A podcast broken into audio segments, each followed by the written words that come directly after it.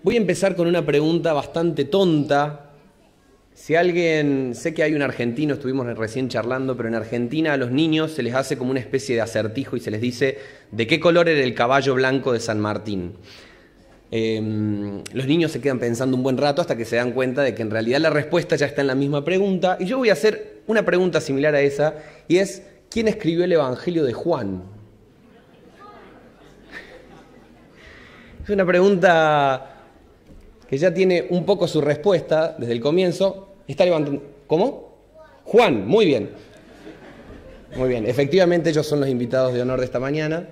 Em, cuando pensamos en quién escribe el Evangelio de Juan, tenemos prácticamente la respuesta ya inmersa en la pregunta y diríamos entonces que el discípulo de Jesús, el apóstol Juan, fue aquel que escribió el cuarto evangelio, después de Mateo, Marcos y Lucas. No obstante, hace un tiempo yo me puse a estudiar este evangelio en profundidad y fue una gran sorpresa para mí descubrir que, contrario a lo que yo pensaba, en ninguna parte del evangelio uno encuentra este texto fue escrito por el apóstol Juan. Pero sí nos dice algo, y quiero que vayamos juntos a descubrir el momento en el evangelio en el cual efectivamente se nos dice quién lo escribió. Pueden buscar en sus Biblias o pueden leer en la pantalla el capítulo 21, versículos del 20 al 24. Pedro se dio vuelta y vio que detrás de ellos estaba el discípulo a quien Jesús amaba, el que se había inclinado hacia Jesús durante la cena para preguntarle, Señor, ¿quién va a traicionarte? Pedro le preguntó a Jesús, Señor, ¿qué va a pasar con él? Jesús contestó, si quiero que Él siga vivo hasta que yo regrese, ¿qué tiene que ver contigo? En cuanto a ti, sígueme. Así que entre la comunidad de los creyentes corrió el rumor de que ese discípulo no moriría. Pero eso no fue en absoluto lo que dijo Jesús. Él solamente dijo, si quiero que Él siga vivo hasta que yo regrese, ¿qué tiene que ver contigo? Ese discípulo, al que Jesús amaba, el que se había acostado en el pecho de Jesús, es el que da testimonio de todos estos sucesos y los ha registrado en este libro y sabemos que su relato es fiel. Entonces, a la pregunta capciosa de quién escribió el Evangelio de Juan, la respuesta es el discípulo amado. Juan, está bien. La respuesta es el discípulo amado. ¿sí? Esta figura misteriosa que aparece en el cuarto Evangelio, se nos dice que es aquel que escribió el Evangelio, y de hecho hay un grupo de personas, quizás sus discípulos, que dicen, nosotros sabemos que su testimonio es cierto. Lo que él nos ha contado, ese discípulo que estuvo en el pecho de Jesús, sabemos nosotros que es cierto. Como dice acá, ese discípulo es el que da testimonio de todos estos sucesos y los ha registrado en este libro y sabemos que su relato es fiel. ¿De dónde sacamos nosotros de que fue Juan el que escribió el cuarto evangelio? Esto viene de Irineo de León. De hecho, vi que ahí en, los libros que tienen, tienen algunos del Irineo de León, que fue un obispo de la ciudad de León, justamente. Irineo era discípulo de Policarpo, que a su vez había sido discípulo del apóstol Juan. Y Irineo dice eh, en un texto que el que había escrito el cuarto evangelio era el apóstol Juan. Entonces de ahí viene nuestra idea de que el cuarto evangelio fue escrito por Juan. Pero a lo largo de la historia se han dado otras hipótesis, intentando decir quién había sido este discípulo amado. Algunas hipótesis dicen que quizás este discípulo amado fue otro Juan, pero que no era el Juan apóstol, sino que había sido el Juan anciano. Si ustedes leen las cartas de Juan, aparece a menudo la idea de que los saluda el anciano, por ejemplo, o niños, les habla como niños a los, los miembros de su comunidad, entonces, la segunda hipótesis que podría ser es que este escritor, este discípulo amado, era Juan el Anciano. Y hay una tercera hipótesis que me parece muy divertida, y es que quizás el discípulo amado fue Lázaro, el hermano de María y de Marta. Porque vieron que dice que entre la comunidad de los cristianos se corría el rumor de que quizás ese discípulo no moriría nunca. Y Lázaro también había sido resucitado. Y a la única persona a la que Jesús llama mi amigo en el cuarto evangelio es a Lázaro. Entonces esa es otra hipótesis que puede decir. Pero no me interesa meterme en una cuestión de quién lo escribió. Por el contrario, me interesa que podamos pensar juntos acerca de esta figura del discípulo amado, pensado en una clave literaria. ¿Qué significa esto? Que estudiemos al discípulo amado, esta figura bastante extraña que encontramos en el cuarto evangelio, como una metáfora. ¿Y de qué es metáfora este discípulo amado? De cómo se tienen que comportar los discípulos y las discípulas de Jesús. Si nosotros estudiamos el cuarto evangelio y empezamos a ver qué características tiene este discípulo amado, creo que podemos aprender algo acerca de cómo tenemos que vivir nosotros como discípulos amados también. Así que lo que vamos a hacer es leer las cinco veces en las cuales aparece esta figura en el cuarto evangelio y vamos a ver qué características tiene. Y además vamos a ver que una y otra vez aparece este discípulo amado junto con una figura muy importante de la iglesia primitiva que fue Pedro. Pedro no solamente fue el líder del grupo de los doce, sino que además ocupó un lugar muy importante de autoridad dentro de la comunidad cristiana primitiva. Y a lo largo del cuarto evangelio vamos a ver que siempre que aparece el discípulo amado, Pedro está muy cerca. Y en algún punto pareciera que Pedro le gustaría tener lo que el discípulo amado tiene. Cuando lo mira el discípulo amado, Pedro lo, desea un poco lo que tiene. Pero vamos a ver que entre ellos existe una relación muy tierna y vamos a intentar descubrirla. ¿Hasta acá vamos bien? ¿Sí? Bueno, vamos a ir entonces con la primera de las lecturas. La primera de las lecturas es esta escena.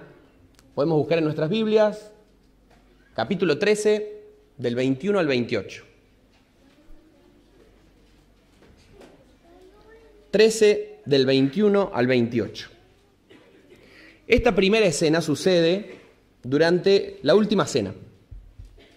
La última cena, que es un poco lo que en breve vamos a estar también recordando, conmemorando. Pero en este caso tenemos otra forma de acercarnos a lo que pasó en la última cena. Y concretamente tenemos el momento del lavamiento de pies. ¿Se acuerdan? Jesús lava los pies de sus discípulos y después de hacer eso dice lo siguiente, versículos del 21 al 28. Después de decir esto, Jesús se llenó de angustia y dijo, les aseguro que uno de ustedes me va a traicionar. Los discípulos se miraban unos a otros sin saber de quién estaba hablando.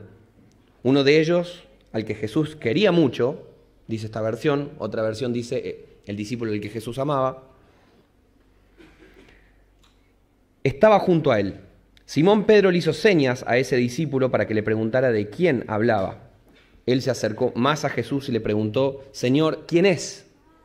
Jesús le contestó, al que yo le dé este pedazo de pan que voy a mojar en el plato. Luego mojó el pedazo de pan y se lo dio a Judas Iscariote, el hijo de Simón. En el momento en que Judas tomó el pan, Satanás entró en él. Jesús le dijo, lo que vas a hacer, apúrate a hacerlo. Ninguno de los que estaban sentados a la mesa entendió por qué Jesús le dijo eso. Estamos entonces en un momento bastante crucial, es la última noche en la que Jesús comparte con sus discípulos antes de ir a la cruz, y en ese momento tan íntimo, después de haber lavado sus pies, le dice, uno de ustedes me va a traicionar. Los discípulos no entienden lo que está pasando, no, no terminan de comprender el misterio de la muerte y resurrección aún. Lejos de Jesús está sentado Pedro. Pedro siempre es el bravucón, el que tiene algo para decir, siempre tiene una opinión sobre todo.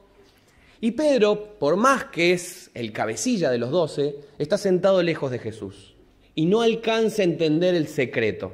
Por eso desde lo lejos le hace señas al discípulo amado y le dice, por favor, pregúntale al maestro quién va a ser el que lo va a traicionar. El discípulo amado está en el pecho de Jesús. Y estando en el pecho de Jesús puede escuchar lo que ninguno de los otros discípulos logra escuchar. Solamente el discípulo amado es el que conoce la identidad del traidor, de Judas. Y si ustedes tienen algunas traducciones antiguas, quizás su versión diga que el discípulo amado estaba en el seno de Jesús. Estar en el seno de Jesús significa una relación de muchísima intimidad, una relación cercana, una relación prácticamente como la de una madre con su hijo. Y si ustedes leen un poquito antes, el cuarto evangelio dice que Jesús también estaba en el seno del Padre. El mismo tipo de relación que Jesús tiene con el Padre es la relación que el discípulo amado tiene con Jesús. Están en una relación íntima, profunda, cercana. El discípulo amado entonces es aquel que puede escuchar de cerca al Señor porque está acostado en su pecho. Al estar cerca de Jesús puede oír su secreto, puede oír las cosas que le preocupan, puede oír las cosas que mueven su corazón. Así que lo primero que aprendemos acerca de este discípulo amado es que es aquel que tiene una intimidad con Jesús, es el que tiene una relación de ternura y de confianza. Discípulo amado es aquel que escucha los secretos del Señor, que está atento a las necesidades del Señor y a sus preocupaciones. Ese es el primer aprendizaje para nosotros. Un discípulo amado está cerca del el corazón de Jesús y justamente por eso puede escuchar sus secretos, sus necesidades, sus deseos, lo que está pasando por su corazón. Vamos a leer ahora la segunda aparición de este personaje que está en el capítulo 19. Capítulo 19 del 25 al 27.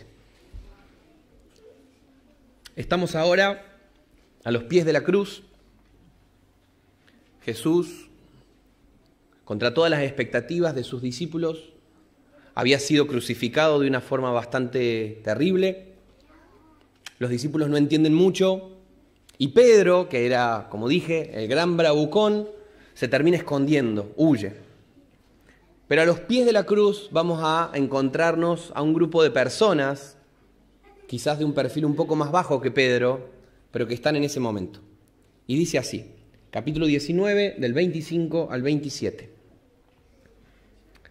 Estaban junto a la cruz de Jesús su madre y la hermana de su madre, María, mujer de Cleofas, y María Magdalena. Cuando vio Jesús a su madre y al discípulo a quien él amaba, que estaba presente, dijo a su madre, mujer, he ahí tu hijo.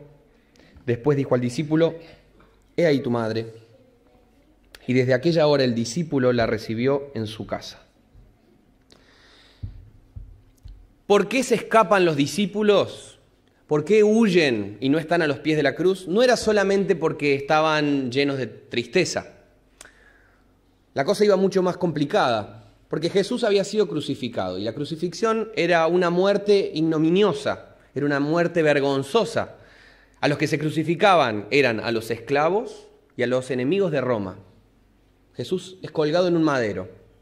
¿Eso qué significa? Que las personas que estuvieran a los pies de la cruz probablemente iban a ser vistas como colaboradores. Por eso no hay otros discípulos, por eso se esconden, por eso huyen, porque estar a los pies de un ejecutado como enemigo del imperio romano significaba ser asociado, ser culpable por asociación. Así que los discípulos huyen y solamente quedan a los pies de la cruz cuatro mujeres. Y este anónimo discípulo al que Jesús amaba. Así que, como decimos en Argentina, cuando las papas arden, cuando los problemas están por todos lados, cuando es difícil seguir a Jesús, cuando es peligroso, cuando es triste, este discípulo amado, a diferencia de otros, sigue estando ahí. En ese momento de muchísima tensión y de muchísimo peligro, el discípulo amado está ahí. Así que discípulo amado no es solamente el que tiene la capacidad de estar cerca del corazón de Jesús, sino que también es aquel que permanece a su lado en la cruz. Discípulo amado no solamente es un íntimo de Jesús, sino que también es aquel que se la juega por Jesús y que está al lado de la cruz justamente cuando es difícil estar a su lado. Y no solamente esto, hay un detalle muy lindo en esta historia, y es que el discípulo amado se hace cargo de la familia del Señor cuando el Señor no está. El discípulo amado se hace cargo de su familia ahora que el Señor ya no va a estar. Así que de esta segunda escena aprendemos lo siguiente, que discípulo amado es aquel que permanece junto a Jesús, incluso en los momentos más duros y peligrosos, y también es el que se hace cargo de la familia del Señor como si fuera la propia. Discípulo amado es aquel que permanece a los pies de la cruz junto con el Señor y aquel que se hace cargo de la familia del Señor como si fuera la propia. Vamos a la tercera escena. Está en el capítulo siguiente, capítulo 20, versículos del 1 al 10. Ya tuvimos la última cena, la crucifixión y ahora vamos a leer una escena de la resurrección. El primer día de la semana, María Magdalena fue de mañana, siendo aún oscuro, al sepulcro y vio quitada la piedra del sepulcro. Entonces corrió y fue a Simón Pedro y al otro discípulo, aquel a que amaba a Jesús, y les dijo, se han llevado del sepulcro al Señor y no sabemos dónde le han puesto. Y salieron Pedro y el otro discípulo, el discípulo amado, y fueron al sepulcro. Corrían los dos juntos, pero el otro discípulo, el discípulo amado, corrió más a prisa que Pedro y llegó primero al sepulcro. Y bajándose a mirar, vio los lienzos puestos allí, pero no entró. Luego llegó Simón Pedro tras él y entró en el sepulcro y vio los lienzos puestos allí y el sudario que había estado sobre la cabeza de Jesús, no puesto con los lienzos, sino enrollado en un lugar aparte. Entonces, recién entonces, entró también el otro discípulo que había venido primero al sepulcro y vio y creyó, porque aún no habían entendido la escritura, que era necesario que él resucitase de los muertos. Y volvieron los discípulos a los suyos. Fíjense que nuevamente, igual que a los pies de la cruz, es una mujer la que marca el pulso del discipulado. En este caso es María Magdalena. María Magdalena va a la tumba y encuentra que la tumba está abierta y que el cuerpo no está. Lo primero que hace es ir a avisarle al resto de los discípulos y les dice, no sabemos qué pasó con el maestro. Y acá se produce una escena muy interesante. Yo al principio cuando leí esta escena y le daba vueltas, le daba vueltas, decía, ¿por qué me dice que uno corre más rápido, pero al final llega a los pies de la, de la, tumba y no entra, pero espera hasta que llegue el otro y cuando el otro llega recién ahí entra? ¿Cuál es el motivo de todo esto? Y los evangelios son unos textos realmente muy ricos y muy hermosos. Y cada cosa que encontramos en los evangelios está escrita con una riqueza especial. Creo que una forma de entender esta relación extraña que tienen Pedro y el discípulo amado es que el discípulo amado corre más rápido y llega antes. Pedro, que es la figura de autoridad, a pesar de todo, corre un poco más lento. Al igual que suele suceder muchas veces, las instituciones, las figuras de autoridad, pueden correr un poco más lento. Pero el discípulo amado, que llega a la tumba, que mira hacia adentro, pudiendo hacer su propio camino, espera a Pedro. Y acá hay una relación de respeto que me parece muy hermosa entre ellos dos. Porque el discípulo amado podía haber entrado tranquilamente a la tumba. Pero hay algo en él que dice, voy a esperar al que viene. Y espera a Pedro. Y después de que Pedro entre, entra también el discípulo amado. Este me parece una relación de muchísima ternura y de muchísima confianza entre ellos. Quizás su acercamiento y su experiencia de Jesús era diferente. No obstante, se valoran lo suficiente como para darse ese tipo de relación y ese tipo de lugar. La autoridad esta, Pedro, corre más lento hasta la tumba. Sin embargo, a, la entrada de la tumba, el discípulo amado espera y deja que entre Pedro primero. Y fíjense que cuando el discípulo amado ve, todavía no entiende muy bien, pero cree. No se nos dice que Pedro cree también. Se nos dice que cuando el discípulo amado ve, no entiende, pero cree. Así que de esta tercera escena de la resurrección aprendemos algo más acerca de los discípulos amados. Y es lo siguiente, que un discípulo amado es aquel que se desespera por ver a su Señor. Es aquel que cree sin entender. Y también es aquel que pudiendo seguir sus propios deseos, su propio camino, prefiere respetar y esperar a aquellos que tienen una posición de autoridad y de respeto dentro de la comunidad de los creyentes. El discípulo amado entonces, ¿qué aprendemos en esta, en esta escena? Que corre muy rápido porque está desesperado por encontrarse con el Señor. En segundo lugar, que tiene una relación amorosa con Pedro. Y en tercer lugar, que incluso cuando no entiende del todo lo que está pasando, mira y cree. Vamos con la cuarta escena, que sucede en el próximo capítulo, capítulo 21, del 1 al 11. Después de esto Jesús se manifestó otra vez a sus discípulos junto al mar de Tiberías y se manifestó de esta manera. Estaban juntos Simón Pedro, Tomás, llamado el Dídimo, Natanael el de Cana de Galilea, los hijos de Zebedeo y otros dos de sus discípulos. Simón les dijo, voy a pescar. Ellos le dijeron, vamos nosotros también contigo. Fueron y entraron en una barca y aquella noche no pescaron nada. Cuando ya iba amaneciendo se presentó Jesús en la playa, mas los discípulos no sabían que era Jesús. Y les dijo, hijitos, ¿tenéis algo de comer? Le respondieron, no.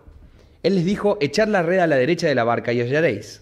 Entonces la echaron y ya no la podían sacar por la gran cantidad de peces. Entonces aquel discípulo a quien Jesús amaba dijo a Pedro, es el Señor. Simón Pedro, cuando oyó que era el Señor, se ciñó la ropa porque se había despojado de ella y se echó al mar. Y los otros discípulos vinieron con la barca arrastrando la red de peces, pues no distaba de tierra sino como doscientos codos. Al descender a tierra vieron brasas puestas y un pez encima de ellas y pan. Jesús les dijo, traed de los peces que acabáis de pescar. Subió Simón Pedro y sacó la red a tierra llena de grandes peces, 153, y aun siendo tantos, la red no se rompió. Esta es una escena muy conocida, que nosotros ya conocemos de otro relato. ¿Se acuerdan? Al comienzo de su ministerio, Jesús se encuentra con Pedro y sucede la pesca milagrosa. Jesús le dice a Pedro, vuelve a tirar las redes y Pedro le dice, bueno, pero ya la tiré, yo ya sé el oficio de pescador, yo lo conozco, este es mi oficio. Jesús le dice, no importa, igual tira las redes. Y Pedro dice, en tu palabra, tiraré las redes, tira las redes, recoge, es la pesca milagrosa. Jesús se acerca después a Pedro y le dice, a partir de ahora ya no te llamaré un pescador, sino que serás un pescador de personas. A pesar de eso, a pesar de que Pedro ya había tenido una experiencia con una pesca milagrosa, fíjense que cuando está pasando esta pesca milagrosa, Pedro no se da cuenta. Vuelve a suceder la misma historia que había sucedido al inicio del ministerio de Jesús, ahora al final de su ministerio. Y aunque las dos escenas son exactamente iguales, Pedro no se da cuenta. El que se da cuenta de esto es el discípulo amado. Y es muy interesante que hayan vuelto a las redes, que Simón Pedro, el líder de los doce, les diga, muchachos, yo me vuelvo a las redes, les está diciendo, me vuelvo a mi vieja vida. Les está diciendo, yo vuelvo a lo que sé hacer. Fue muy lindo todo esto que pasó con Jesús, pero yo me vuelvo a mi vieja vida. Y los discípulos lo acompañan.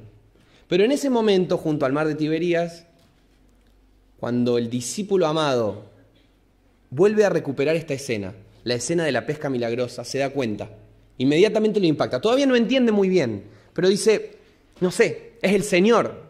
Y es muy interesante, imagínense ustedes, ¿no? Ustedes han creído en Jesús, han visto a Jesús muerto y de pronto lo ven resucitado. Si yo hubiera sido el discípulo amado, no le digo nada al resto. Salgo corriendo yo solito, me encuentro con Jesús y le doy un abrazo. Sin embargo, fíjense el corazón grande que tiene este discípulo amado, que sabe que Pedro necesita hacer las paces con Jesús, porque Pedro lo negó tres veces. Entonces le dice, muchachos, es el Señor Pedro, anda, hace las paces con Jesús, yo me encargo de cuidar la barca. Pedro había negado tres veces a Jesús y acá tuvo la posibilidad de tres veces decir, te amo, te amo, te amo. Pedro es restaurado después de haber negado a Jesús. Pedro había dicho, no conozco a este hombre, no conozco a este hombre, no conozco a este hombre. Ahora Jesús le da la posibilidad de decir, me amas, apacienta mis ovejas, me amas, apacienta mis corderos, me amas, apacienta mis ovejas. Pedro es restaurado. Y el discípulo amado acá tiene un rol fundamental, porque permite, separa un tiempo para que Pedro se pueda encontrar con el Maestro. Fíjense que lo que aprendemos de esta historia es que discípulo amado es aquel que sabe reconocer a Jesús en las cosas de la vida cotidiana. Estaban haciendo lo que conocían, era su mundo, las redes, la pesca, pero el discípulo amado se da cuenta de que es el Señor. Justamente porque el discípulo amado logra reconocer a dónde está Jesús en las cosas de la vida, puede ser una guía para otros. Y además sabe poner a las personas en contacto con Jesús. Es decir, necesitas tomarte un tiempo para poder hacer las paces con el Señor. Y es muy interesante que en particular acá el discípulo amado está cuidando el corazón de Pedro. Porque quizás tenemos la idea de que las figuras como Pedro, figuras de autoridad o de responsabilidad dentro de la comunidad cristiana, no tienen problemas y no necesitan hacer las paces con Dios. Pero lo cierto es que cada uno de nosotros necesitamos ser cuidados. Las personas nuevas en la fe y las personas que tienen toda la vida en la fe, las personas que tienen responsabilidades y las que no, todas necesitan ser cuidados.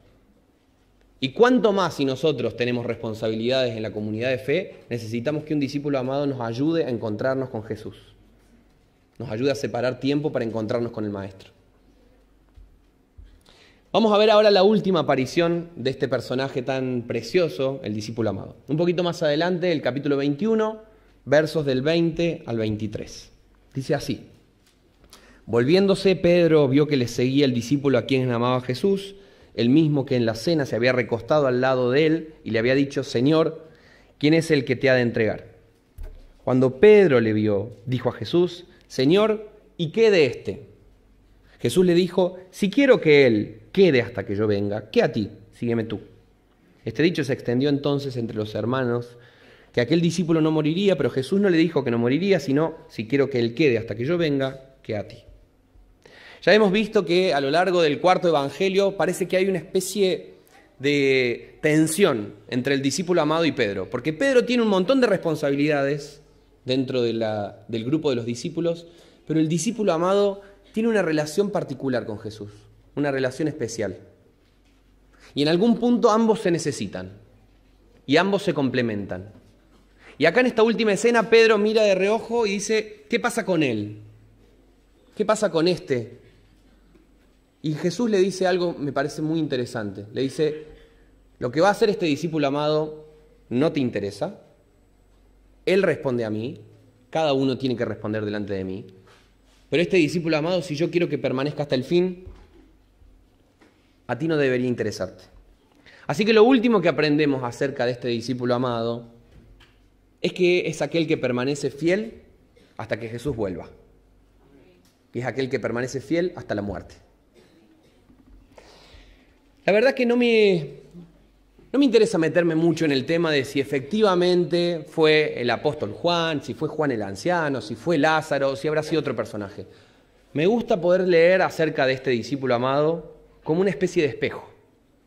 Y me gustaría que veamos un poco de todo lo que hemos recorrido, cuáles son algunas características que definen a estos discípulos a los que Jesús ama.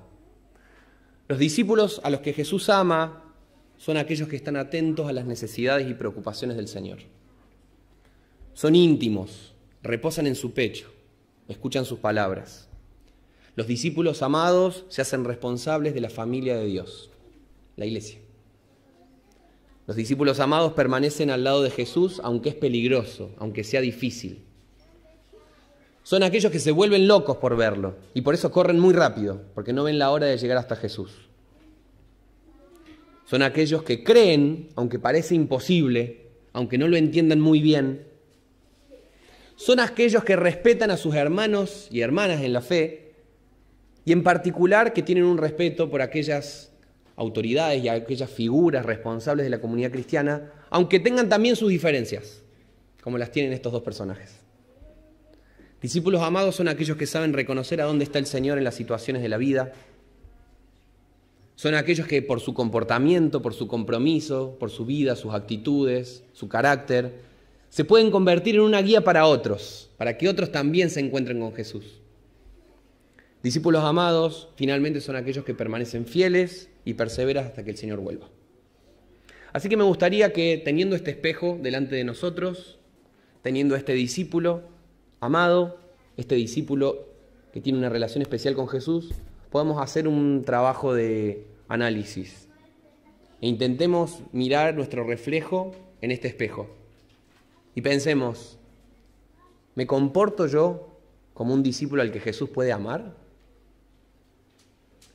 ¿Tengo yo características que me hacen un discípulo amado? Porque sabemos que Dios ama y que Dios es amor. Sin embargo, este discípulo tiene una relación especial con Jesús. No significa que el resto no tenga otra. Pero yo quiero tener este tipo de características. Yo quiero poder tener el corazón lo suficientemente grande como para ser valiente y estar a los pies de la cruz pero también ser íntimo y poder escuchar el pecho de Jesús. Y también ayudar a los demás a hacer las paces con Dios. Así que si el Espíritu estuvo trayendo claridad y estuvo trayendo luz, intenta visualizar qué cosas me faltan todavía en mi seguimiento para ser un poquito más como ese discípulo al que Jesús amaba.